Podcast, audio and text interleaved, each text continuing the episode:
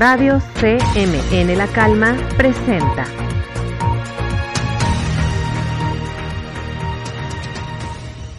Bienvenidos al especial Elecciones 2021 de Radio CMN La Calma.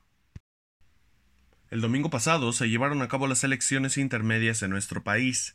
Gracias a estas elecciones se renovaron más de 20.000 cargos públicos, entre ellos los 500 miembros de la Cámara de Diputados. También, 15 estados tuvieron elecciones para elegir un nuevo gobernador y se renovaron 1926 presidencias municipales en 29 estados.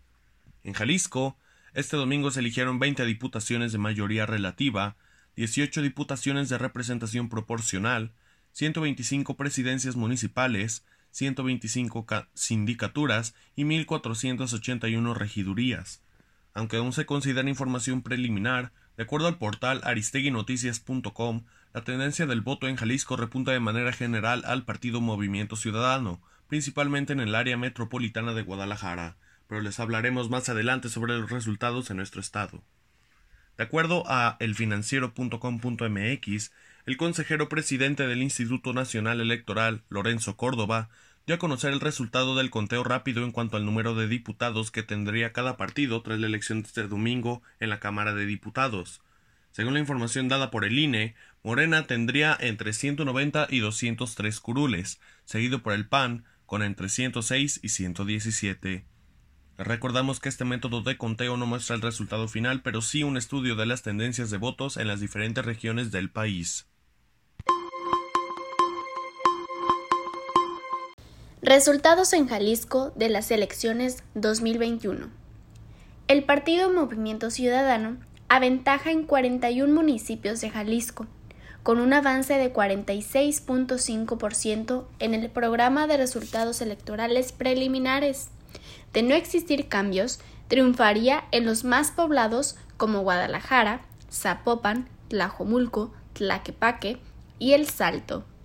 Los resultados preliminares, según el partido y la alcaldía, son MC 41, PRI 26, PAN 20, Morena 15, Hagamos 6, Verde 5, PES 3, Futuro 2, FM 2, PT 2, Somos 1, PRD 1, RSP 1. El total de las alcaldías son 125. Toda esta información según Informador MX. Según informador.mx, se recuperaron 99 paquetes, 6 bolsas de documentación diversa y una urna con votos, todo correspondiente a los municipios de la región Costa Sur, de la jornada electoral de este año. En Jalisco la mayoría de gente salió a las calles a votar ejerciendo su derecho al voto. Como nos informa el INE, el PREP es un programa de información electoral en el que se digitaliza, captura y publica la información asentada por los funcionarios de casilla en las actas estructino y cómputo. Por este medio se nos permite conocer los avances preliminares. Esto comienza a partir del cierre de las casillas y el traslado de las actas al centro de acopio y transmisión de información.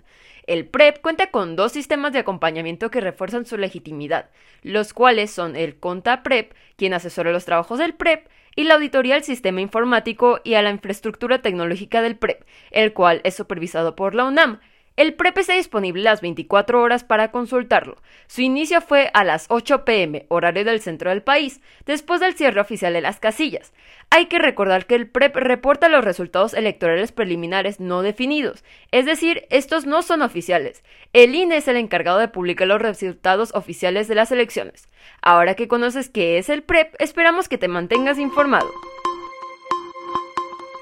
De acuerdo con el programa de resultados electorales preliminares 2021, el Partido Encuentro Social, redes sociales progresistas y Fuerza México obtuvieron un porcentaje menor del 3% en las elecciones a las diputaciones federales, por lo que perderán su registro. De acuerdo al portal Business Insider.mx, hay múltiples factores que pueden provocar que un partido político mexicano pierda su registro, y una de ellas, como mencioné, es no haber obtenido más del 3% en las elecciones. De acuerdo con el artículo 94 de la Ley Federal de Partidos Políticos, La pérdida del registro se da si el partido no consigue dicho porcentaje en elecciones federales ordinarias para diputados, senadores o presidente de los Estados Unidos mexicanos. Beatriz García de Televisa.news reportó que los partidos políticos que no alcanzaron 3% de la votación perderán el derecho de tener diputados por la vía de la representación proporcional. No obstante, aquellos que ganaron curules en la Cámara de Diputados por la mayoría relativa podrán tomar posesión de su cargo. Con lo anterior, tendrán la facultad de hacer uso de la tribuna, tener prerrogativas parlamentarias y ejercer su facultad de representación para posicionarse a favor o en contra de una iniciativa. Eso ha sido todo por este especial. Muchas gracias por escucharnos y los invitamos a mantenerse al tanto de todo lo relacionado con estas elecciones. Sin más que agregar, me despido. Nos vemos en el siguiente especial de Radio CMN La Calma. Radio CMN La Calma presentó.